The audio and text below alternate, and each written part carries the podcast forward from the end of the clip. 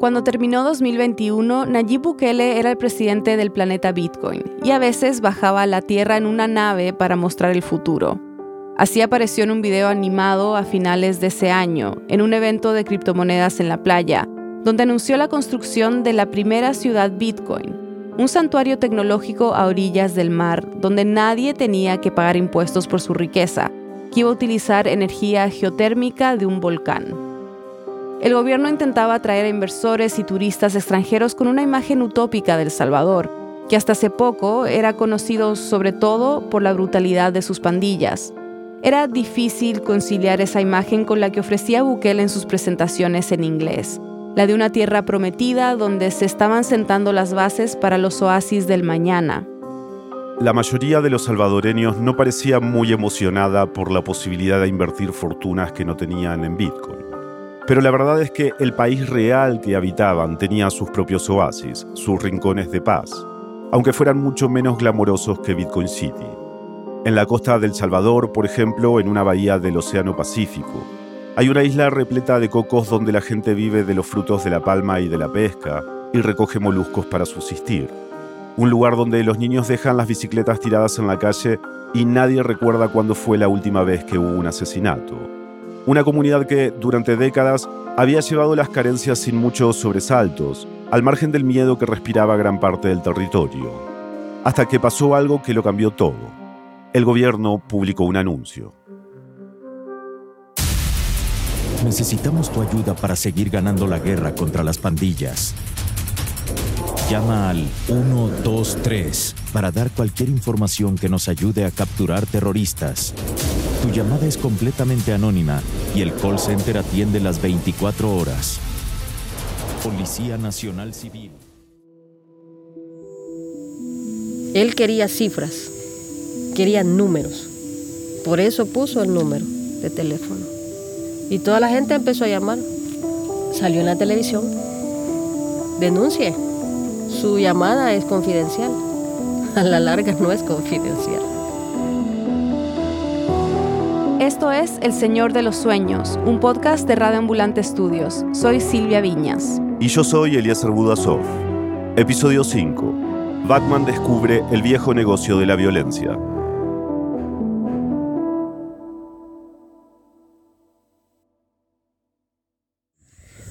Uy, mi infancia fue muy linda.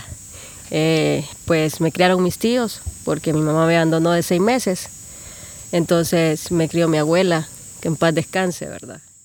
La mujer que están escuchando, la que hablaba al comienzo, se llama Sandra, tiene 42 años y es carretonera.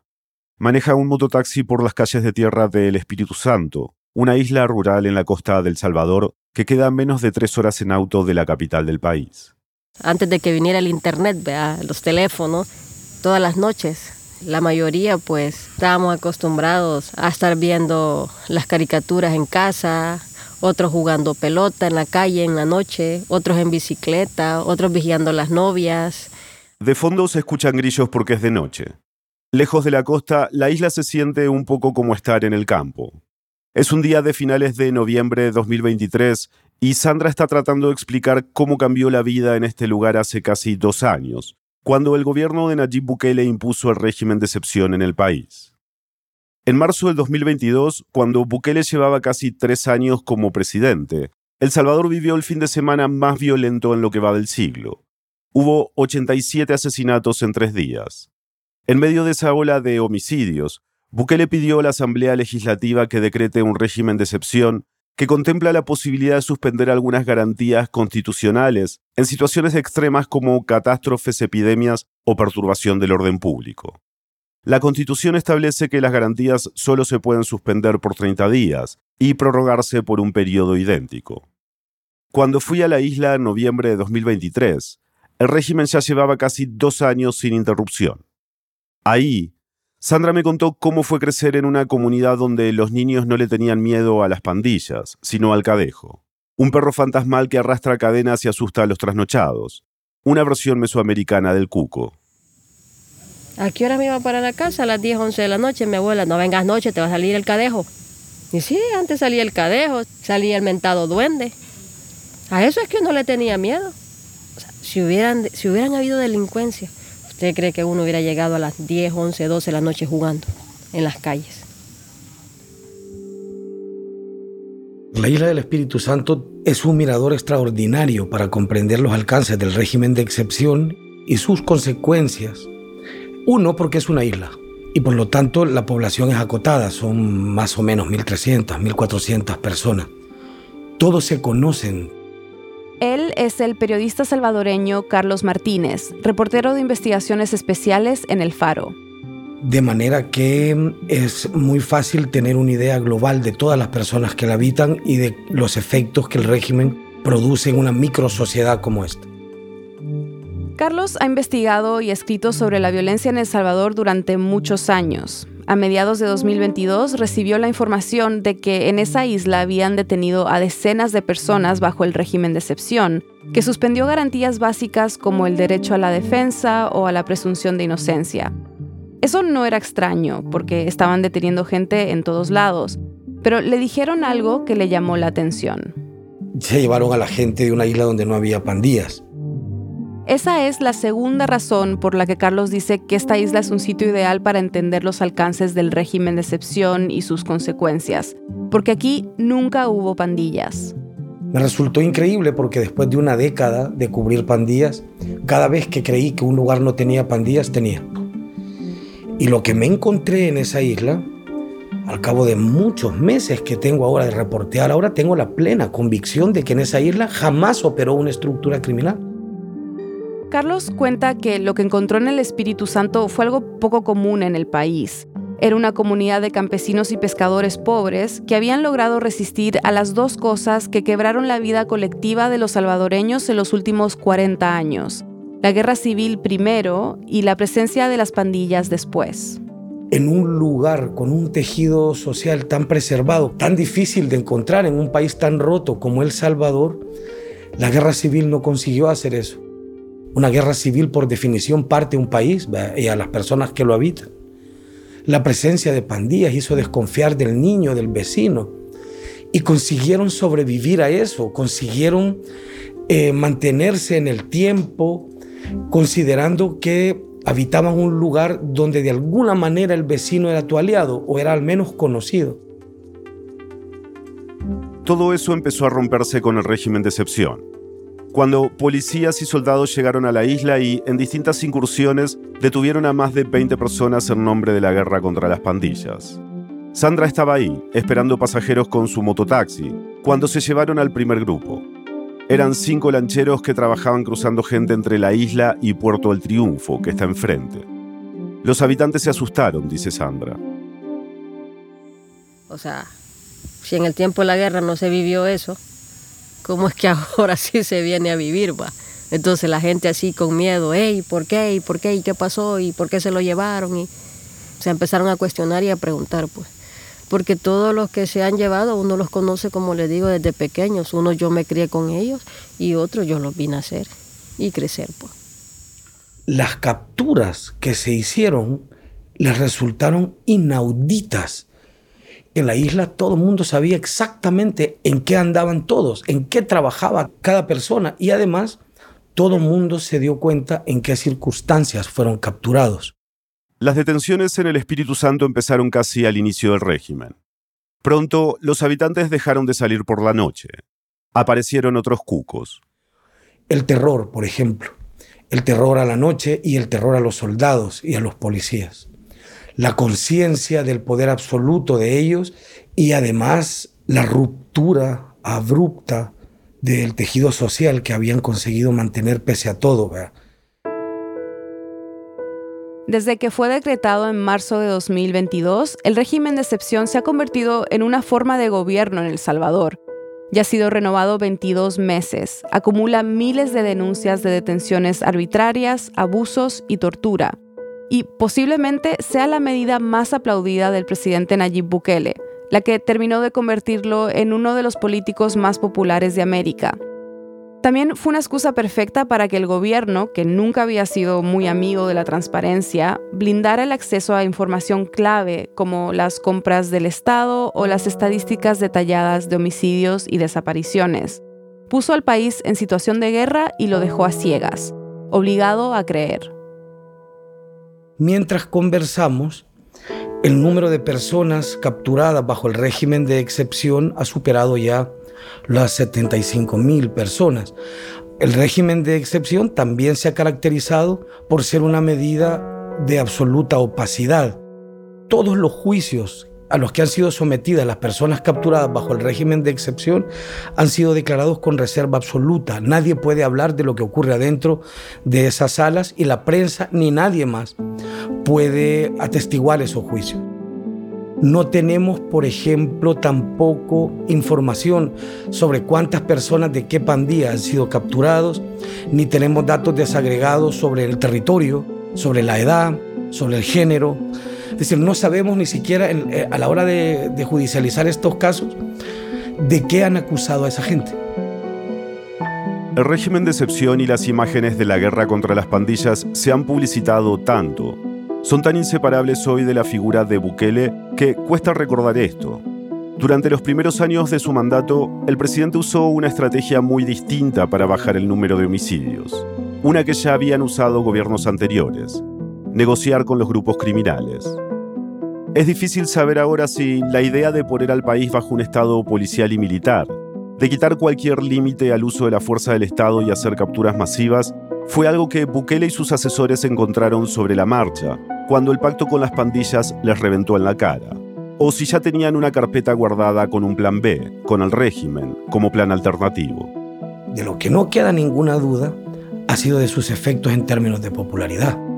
Y para ello es preciso entender, y es muy complicado entender también, el nivel de daño y el nivel de humillación que estas organizaciones criminales provocaron a la mayor parte de salvadoreños. Es muy difícil para una persona que no sea del Salvador comprender lo que significaba vivir en las comunidades controladas por estas pandillas, que eran la mayoría el nivel de violencia, el nivel de descaro, el nivel de crueldad con el que sometieron a una enorme cantidad de gente, es difícil de expresar con palabras. Hicieron barbaridades que no tienen nombre.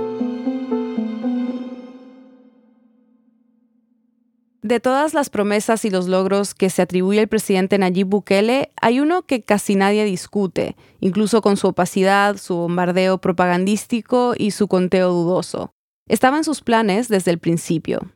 Dos meses ha tardado Nayib Bukele, desde que asumió la presidencia de El Salvador, en conseguir algo que parecía imposible, reducir drásticamente el número de asesinatos en uno de los países más violentos del mundo. Las cifras son respaldadas por la Fiscalía General de la República.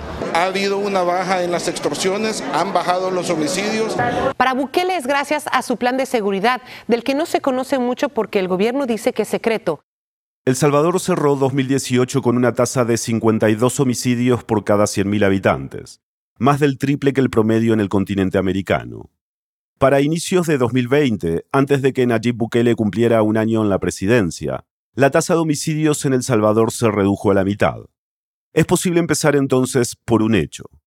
El gobierno de Bukele bajó las cifras de violencia en El Salvador de forma drástica. El problema aparece cuando hay que contar cómo lo consiguió. Está la versión oficial, que es que debido al extraordinario resultado del plan que se conoce como Plan Control Territorial, las pandillas habían mermado su posibilidad de actuación gracias a un plan del que el presidente nos dijo una cosa, que era secreto, y que el 90% de ese plan no podía nadie conocerlo en aras de su buen resultado. Este nombre, Plan Control Territorial, aparece una y otra vez como un comodín en su gobierno, y se suele mencionar como la clave del milagro salvadoreño. Nadie tiene idea de qué se trata. Bukele lo anunció poco después de asumir la presidencia, pero nunca ofreció un documento que lo describiera. Era secreto. Oficialmente, desde el gobierno se limitaron a decir que el plan consistía en siete fases, que llevan nombres como incursión o extracción. Cada tanto, el presidente aparece y dice que empezó la fase 3, la 5, la 6. Para algunas organizaciones, este plan no es más que una estrategia publicitaria para presionar por altos montos de financiamiento y atacar la división de poderes. Como les contamos en episodios anteriores, cuando Bukele entró a la asamblea con los militares, le estaba exigiendo a los legisladores que le autorizaran negociar un préstamo de más de 100 millones de dólares para el Plan Control Territorial. Lo que pedían algunos de ellos era justamente que diera detalles sobre cómo se iba a gastar ese dinero. No podemos decir que el Plan Control Territorial es una política pública ni en estricto sentido, ni siquiera ser considerado como un plan en materia de seguridad. Esa es la abogada Zaira Navas, jefa de Estado de Derecho y Seguridad de la Fundación Cristosal del Salvador y ex inspectora general de la policía. Zaira lidera un grupo que ha investigado sistemáticamente las denuncias de violaciones a los derechos humanos, detenciones arbitrarias y muertes bajo régimen de excepción. Lo cierto y que ya está probado por investigaciones de medios de comunicación es que lo que ya Bukele tenía planificado es la negociación con las pandillas. Zaira se refiere a una serie de documentos oficiales que obtuvo y publicó el periódico El Faro en distintos reportajes. Revelaban que el gobierno de Bukele había pactado con las pandillas la reducción de homicidios y el apoyo electoral a cambio de mejoras carcelarias y otras concesiones. Esos documentos, que formaron parte de una investigación de la Fiscalía de El Salvador y que sostienen también una acusación de la Fiscalía de Estados Unidos, permitían ver que el gobierno tenía un sistema. Había nombrado a un interlocutor oficial con estas organizaciones criminales, que es Carlos Marroquín, el director de la Unidad de Reconstrucción del Tejido Social que funcionaba como vocero, digamos, de la presidencia o del gobierno frente a estas organizaciones criminales y que se habían inventado todo un complejo sistema para que las pandillas pudieran incluso dar órdenes a sus líderes de afuera, permitiéndoles a los líderes de afuera ingresar a las cárceles sin pasar por ningún rigor de seguridad y sin que quedara ningún registro de esto, aunque quedó registro de esto, que luego obtuvimos y por eso hicimos públicas esta información. El sistema funcionó durante un tiempo. Las cifras de homicidios bajaban y en público Bukele mantenía un discurso de vengador del pueblo contra las pandillas. Cuando había un repunte de asesinatos, daba golpes de efecto.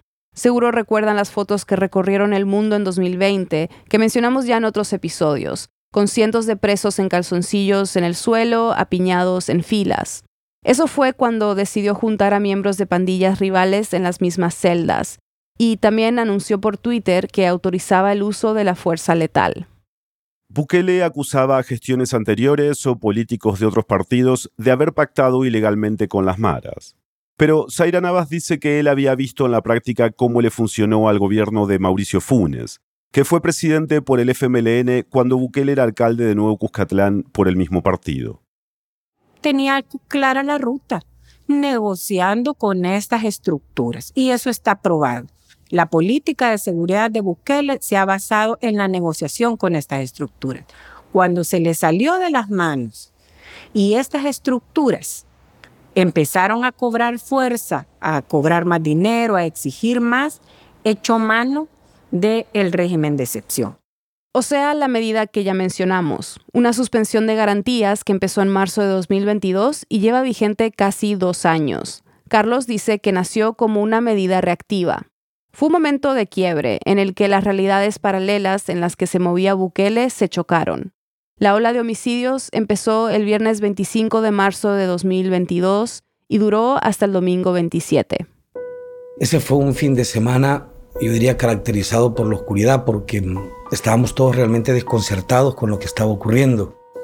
El sábado, Carlos estaba reporteando con dos compañeros del Faro en una comunidad controlada por pandillas pero les ordenaron salir de ahí y volver a la redacción hasta que supieran qué estaba pasando. Las cifras de muertos no paraban de subir. No había datos oficiales y lo único que sabían era lo que les compartían desde el sindicato de la policía.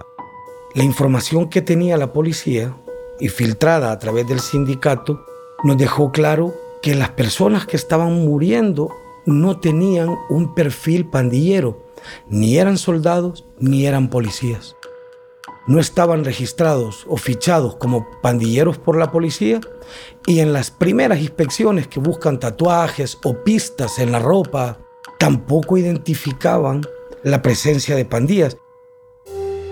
Por las ubicaciones donde aparecían los cuerpos, pensaron que se trataba de la Mara Salvatrucha, dice Carlos. Pero las muertes no cumplían con el patrón de violencia de esa pandilla, que generalmente se enfocaba en sus rivales o agentes del Estado. Parecía que estaban matando a gente al azar. De manera que para todos estábamos en la oscuridad. Es decir, no sabíamos exactamente qué demonios es lo que estaba ocurriendo ahí y nadie nos daba explicaciones. Ese sábado por la noche, Bukele le pidió a la Asamblea que decretara el régimen de excepción. Aquel día terminó con 62 muertes, una cifra récord en 20 años. Entre ellos, un cuerpo lanzado al costado de la carretera que conduce a Surf City, el paraíso de turismo y Bitcoin que estaba tratando de vender el presidente. Parecía evidente que aquello era un mensaje para el gobierno y una pista clara de que los homicidios se habían mantenido bajos gracias a algún tipo de pacto que en ese momento se había roto. No hubo ninguna explicación oficial.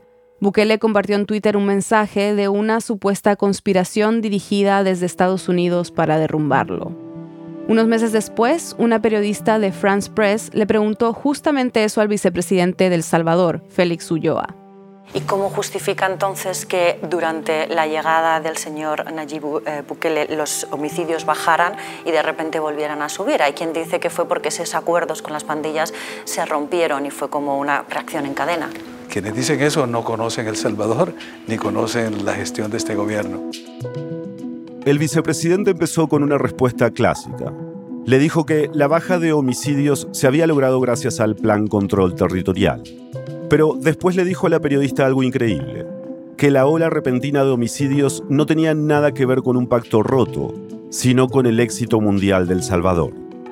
Cuando se dio el repunte de las pandillas fue porque en El Salvador hemos estado estando a la, a la, vanguardia de muchas medidas de carácter económico que han posicionado al país como líder a nivel mundial, como el caso del Bitcoin. Como estaban llegando inversores importantes, explicó Ulloa, los grupos criminales vieron una oportunidad y además contaron con apoyo.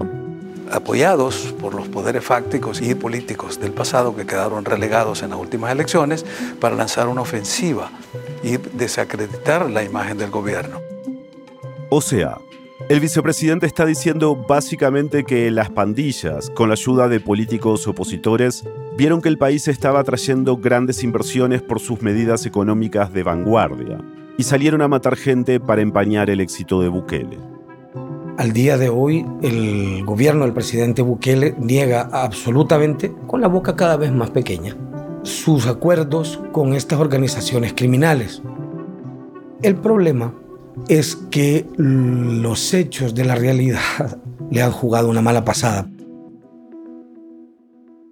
Carlos dice esto porque tiempo después, la Mara Salvatrucha no solo reconoció el faro que habían asesinado 87 personas cuando consideraron que el gobierno los había traicionado, sino que le pasaron grabaciones bastante elocuentes sobre ese fin de semana.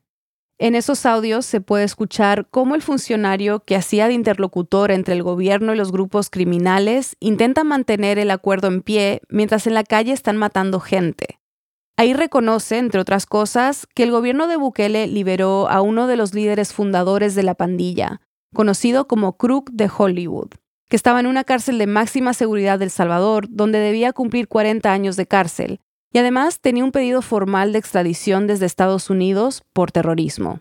Para seguir manteniendo el diálogo con la Mara Salvatrucha, les recuerda. Y yo al viejo lo saqué de adentro, brother, en una forma de ayudarles a todos y de demostrarles mi lealtad y confianza, pues. Que él sacó a esa persona del país y lo condujo en persona, él insiste en persona, hacia Guatemala. Yo mismo lo fui a traer allá yo mismo lo fui a Guatemala. Marroquín está tratando de mostrar que el gobierno sí ha cumplido con su parte del pacto. Y era importante convencerlos, porque la Mara Salvatrucha le había puesto al gobierno un ultimátum de 72 horas para cumplir sus demandas y retomar las negociaciones. En este audio, Marroquín dice que ya le contó a Bukele. Yo ya le tiré a Batman que hay 72 horas para dar una respuesta. Pero en esa conversación se entiende que ya no hay retorno él no se lo tomó a bien, se lo tomó a mal, como que viendo que no me estén amenazando y no se qué va. Batman, como le decían a Bukele en esas negociaciones, Al parecer ya no quería saber nada. Se había reunido con su gabinete de seguridad y estaba a punto de descubrir los beneficios de otra estrategia usada por los gobiernos anteriores, la mano dura, pero en este caso con superpoderes. De la misma forma que extorsionaban a la población salvadoreña, las pandillas también extorsionaban a Bukele y a su gobierno. Y hemos visto cómo Bukele les cumplió, ¿verdad? Sacó a varios pandilleros de las cárceles, los movió a, a varios lugares, a pasar asistencia médica a hospitales privados, les computó penas, los trasladó de cárceles de máxima seguridad a menor seguridad, etc. Pero esta presión es algo que va subiendo y subiendo. Se rompe por un hecho puntual y la pandilla trata de presionar a Bukele mostrando su fuerza. Lo que no se había dado cuenta es que en todo este tiempo Bukele ya había cooptado las instituciones de control estatal. Zaira explica que Bukele no tuvo ninguna idea nueva, sino que recicló lo que ya habían hecho los partidos tradicionales de su país, Casi 20 años antes, por ejemplo, el presidente Francisco Flores del partido Arena lanzó el Plan Mano Dura para combatir a las pandillas. Quiero decirle claramente a los ciudadanos que yo no estoy preocupado del bienestar de los criminales. Yo estoy preocupado del bienestar de los salvadoreños honrados. Después llegó el presidente Antonio Saca, también de Arena, y anunció, ahora sí, el plan Super Mano Dura para combatir a las pandillas. A los delincuentes y malacates, con mucha seguridad y determinación, les digo que se les acabó la fiesta. Esta noche, cumpliendo la promesa presidencial por un país seguro, lanzamos el plan Supermano Dura. Carlos cuenta que en todos los casos se trataba más o menos de lo mismo. Campañas publicitarias sobreactuadas que no tenían mayor impacto real, o en todo caso empeoraban la situación. Pero Bukele tenía algo que ellos no tenían. Las características de esta mano dura tienen que ver con el control absoluto del Estado, incluyendo el órgano judicial, a la Fiscalía, a la Policía, al Ejército, a la Asamblea Legislativa y a la Corte Suprema de Justicia, que debería haber ejercido un control constitucional sobre el régimen de excepción. Pero además, dice que el gobierno había conseguido cooptar a los líderes de las pandillas, con quienes tenía un trato directo. Entonces, cuando la Mara Salvatrucha en la calle decide hacer esa horrible masacre de civiles y el gobierno los embiste, se encontró con una pandilla descabezada, sin tener liderazgos y además con todo el resto de instrumentos para crear el escenario sin derechos, sin garantías, sin prensa, sin tal, para poder hacer lo que le diera la gana, pues. Y efectivamente, es decir, esa es otra característica de esta mano dura que de ninguna manera tuvieron las anteriores. Desarticularon a las pandillas. Esto es algo fundamental, porque cambió sustancialmente la vida de las comunidades controladas por pandillas. Carlos usa esta frase para describir el efecto que tuvo en la población. La mayor parte de la gente, dice, sintió que le sacaban una mano de la garganta. Al menos momentáneamente, el gobierno había logrado algo que parecía imposible, desarticular a las pandillas. Y eso explica la enorme popularidad que tuvo esta medida. Mucha gente experimentó por primera vez lo que era vivir sin miedo y no importaba el precio que había que pagar por eso. Cuando la política de tierra arrasada funcionó, el gobierno de Bukele comprendió que tenía un arma de una eficacia enorme, que lo justificaba todo.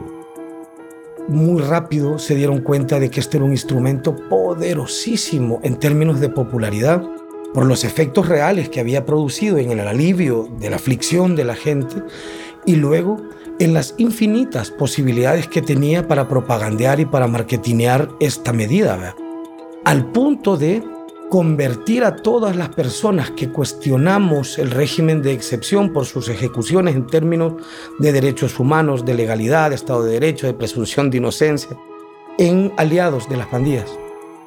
Para el gobierno, aquellos que hacían preguntas incómodas sobre su política de guerra eran traidores. Así lo expuso el vicepresidente del Salvador, Félix Ulloa, cuando un periodista le preguntó qué pasaba con los detenidos por el régimen que habían muerto en las cárceles sin que llegaran a probarles nada. En un periodo de guerra, y, voy a citar las palabras de San Ignacio de Loyola, que dice que en una ciudad sitiada cualquier disidencia es traición.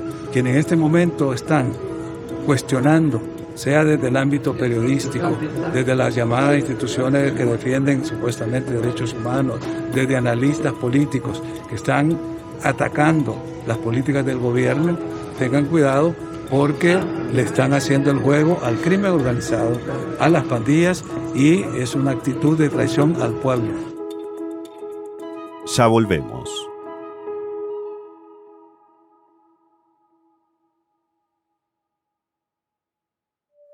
La casa productora detrás de Bukele, El Señor de los Sueños, es Radioambulante Studios y tenemos otros dos podcasts que deberías escuchar.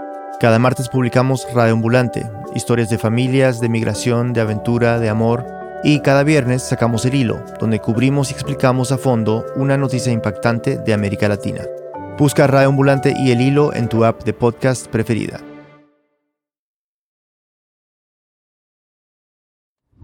Sí, estamos ahorita mismo recorriendo la carretera litoral, que es la que cruza, digamos, toda la costa pacífica del Salvador con el mar.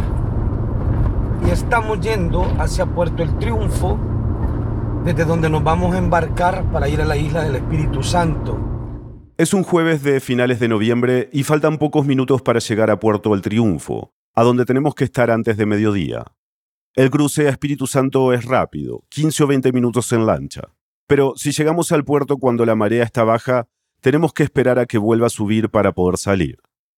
Carlos me está contando cómo fue que llegó por primera vez a la isla sin pandillas, como la describió en un texto que publicó hace más de un año.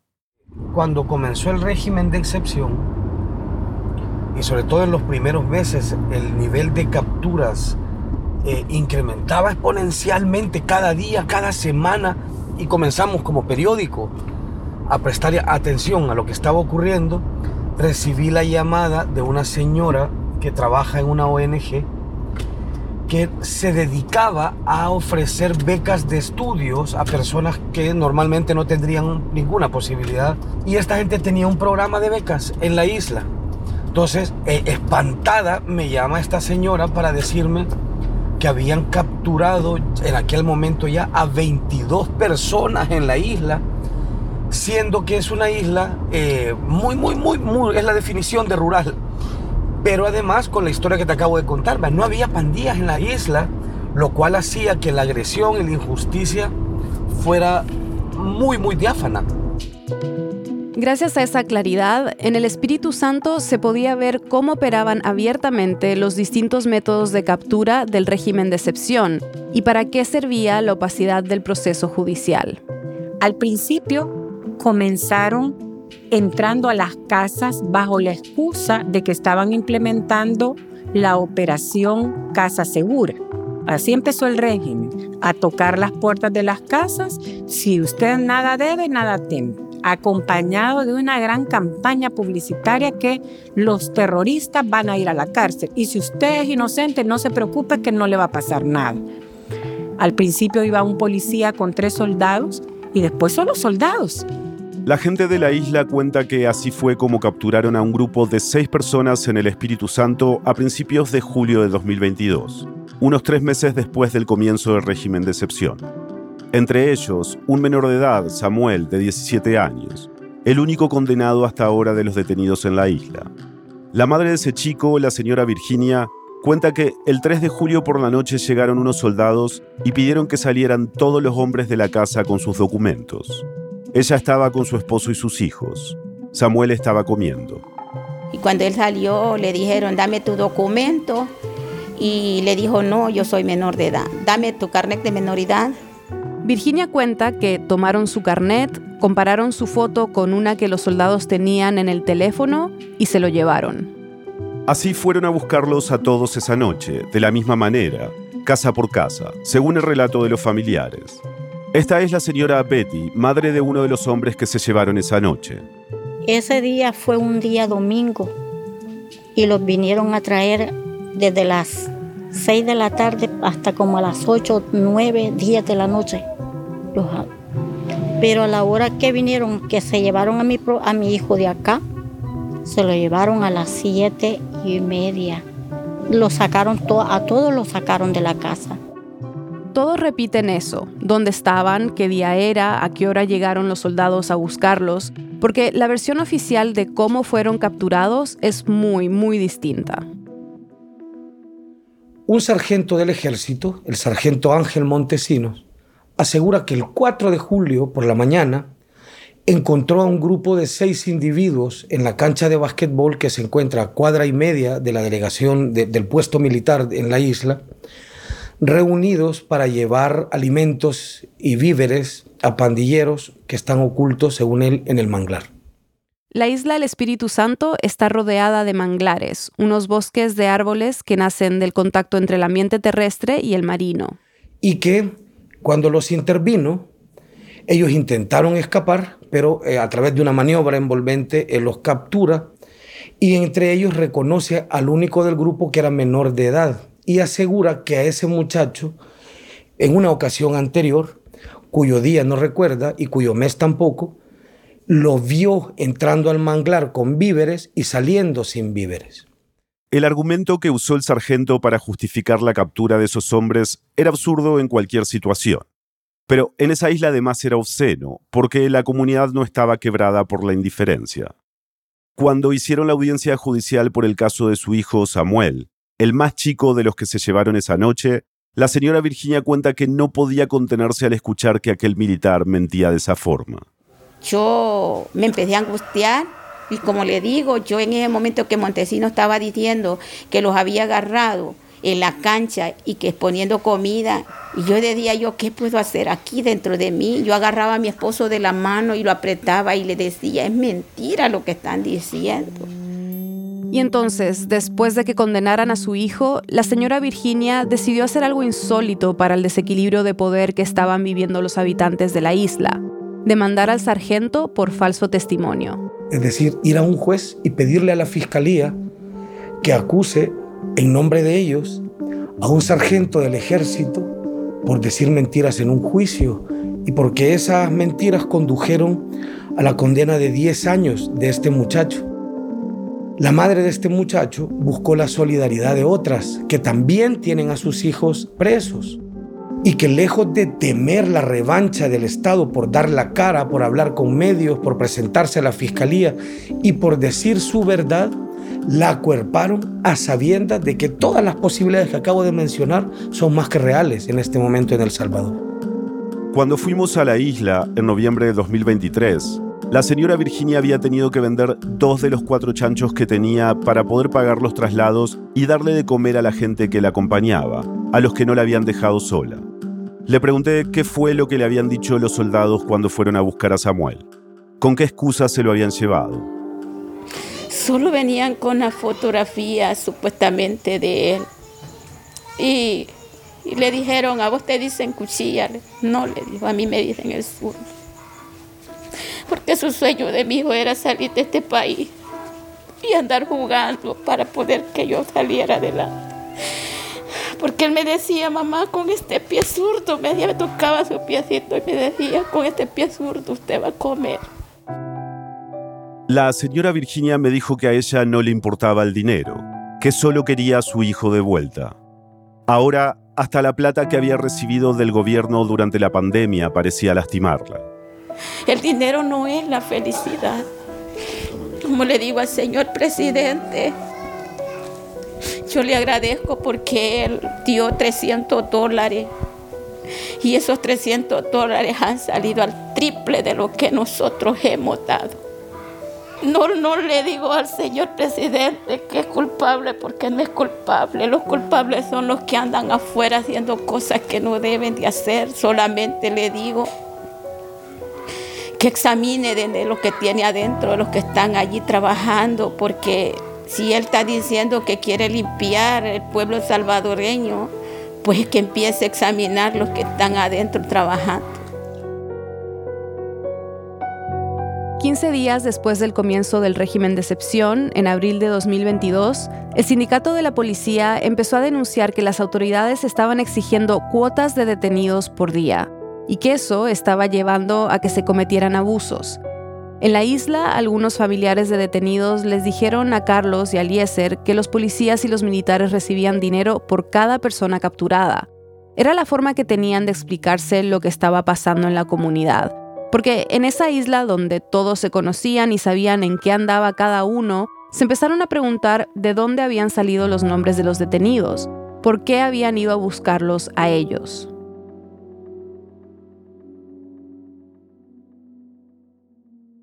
Debajo de la superficie, las capturas en la isla empezaron a quebrar el tejido que sostenía la comunidad desde hacía décadas. Carlos dice que lo que no habían podido romper ni la guerra civil ni las pandillas, lo hizo posible una herramienta que el gobierno puso a disposición de la población en los primeros meses del régimen, el número de teléfono para hacer denuncias anónimas todos los países que hemos vivido dictaduras o regímenes autoritarios, hemos sufrido las denuncias anónimas, soplones, ponededo o como se le llama en cada uno de los países. Cualquier persona por deudas, por enemistades, incluso por pleitos de herencias, por razones personales, pueden llamar a un número telefónico que ha sido publicado y puesto en cualquier esquina del país para acusar a otra persona y decir en esa casa o tal persona con este nombre que vende en este lugar es pandillera. En el Espíritu Santo, la gente empezó a sospechar que los detenidos habían sido señalados por sus vecinos, por envidia, porque deseaban a la pareja de otro, porque se habían peleado, porque competían por los mismos clientes. Al ser anónimas las denuncias, la gente hace en algunos casos suposiciones más o menos informadas pero ya se creó la idea del cuco de la isla, es decir, de que existen vecinos que están dispuestos en apuñalar por la espalda a sus vecinos de toda la vida y no sé cómo se revierte eso. Ahorita hay un dolor inmenso en las familias, en las familias de los detenidos. Y las familias de los detenidos ya saben quiénes son los que agarraron ese puñal y lo ensartaron sin piedad. Es mentira que esta comunidad va a volver a ser unida, que esta comunidad va a llegar a ser llevadera como era antes. Antes se sentía el dolor del otro. Antes si alguien moría, ahí estaba todo mundo en la vela, sintiendo el dolor de la familia. ¿Y ahora? Una vez en San Salvador, después de volver de la isla, le pregunté a Carlos qué significaba para él estar hoy cubriendo el régimen de excepción, después de tantos años de haber cubierto e investigado a las pandillas y el poder criminal en su país.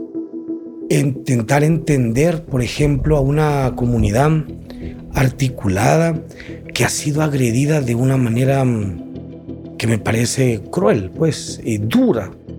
Es ahora mismo en las circunstancias que vive este país, de alguna manera, el reporteo de la política de una manera que esperé nunca cubrir, pues. Porque nos abocamos a una palabra que solo aparecía en las imágenes sepia de mis padres, pues, y de su generación que se lanzó a una guerra civil. Dictadura. De forma que cuando encuentro el horror de los testimonios de las personas que han pasado por las cárceles del régimen y las torturas innombrables y los espantos que tuvieron que ver en esa cárcel, o cuando voy a una comunidad de campesinos que nunca tuvieron pandillas, entiendo que estoy cubriendo el futuro de mi país y que estoy cubriendo la esencia de la que se compone mm, el poder en el país y por lo tanto la entiendo como una cobertura política. Pues.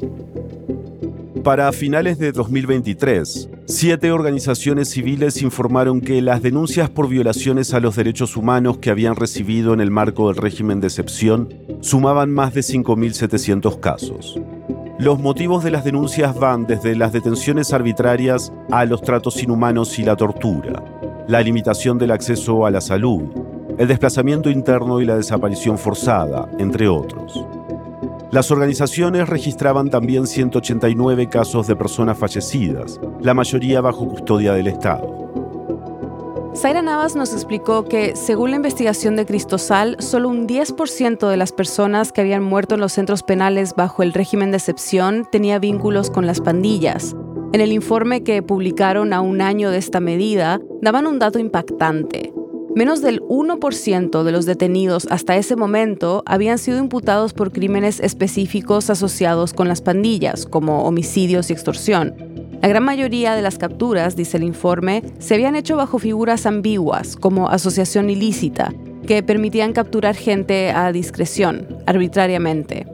Poco después del inicio del régimen, un periodista le preguntó al vicepresidente del país, Félix Ulloa, qué pasaba con aquellos detenidos que habían muerto en los centros penales sin tener vínculos con las pandillas. El funcionario lo definió de forma sencilla. Siempre en una guerra habrán víctimas inocentes, habrán daños colaterales que hay que corregir, no se justifica. Cuando estamos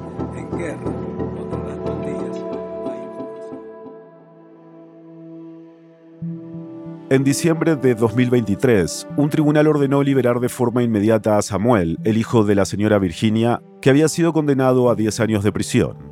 Ese tribunal, una cámara superior al juzgado que condenó a Samuel, consideró que no había pruebas suficientes para sentenciarlo y que había incoherencias en la versión del sargento. Con la carta de libertad en la mano, Virginia se ha presentado tres veces a la cárcel de menores donde está su hijo, pero las autoridades se negaron a liberarlo, sin ninguna explicación. Cuando fue capturado en la isla del Espíritu Santo, el 3 de junio de 2022, Samuel tenía 17 años. Ahora mismo tiene 19 y sigue privado de libertad.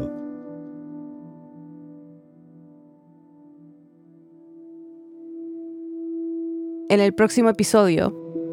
La Constitución no permite que, la, misma persona sea presidente dos veces seguidas. Las constituciones salvadoreñas han rechazado la reelección de manera muy terminante. Luego de conversarlo con mi esposa Gabriela y con mi familia, anuncio al pueblo salvadoreño que he decidido correr como candidato a la presidencia. El resultado de una elección como esta lo que hace es confirmar que la estrategia de comunicación política de Bukele es la más exitosa de la región, ¿verdad? Es decir, que la narrativa que él instala permite desmontar la democracia y que todo el mundo esté de acuerdo. Básicamente va a ser la carta que necesita el presidente para echar a andar una agenda creo que más intolerante y más represiva.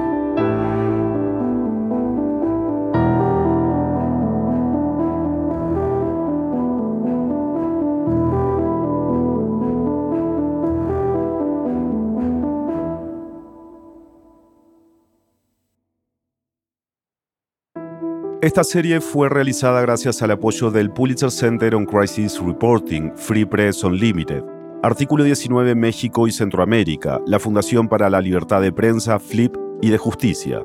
Además, agradecemos a la FLIP por la asesoría y la revisión legal y a Riesgo Cruzado por su valioso apoyo en materia de protección y seguridad.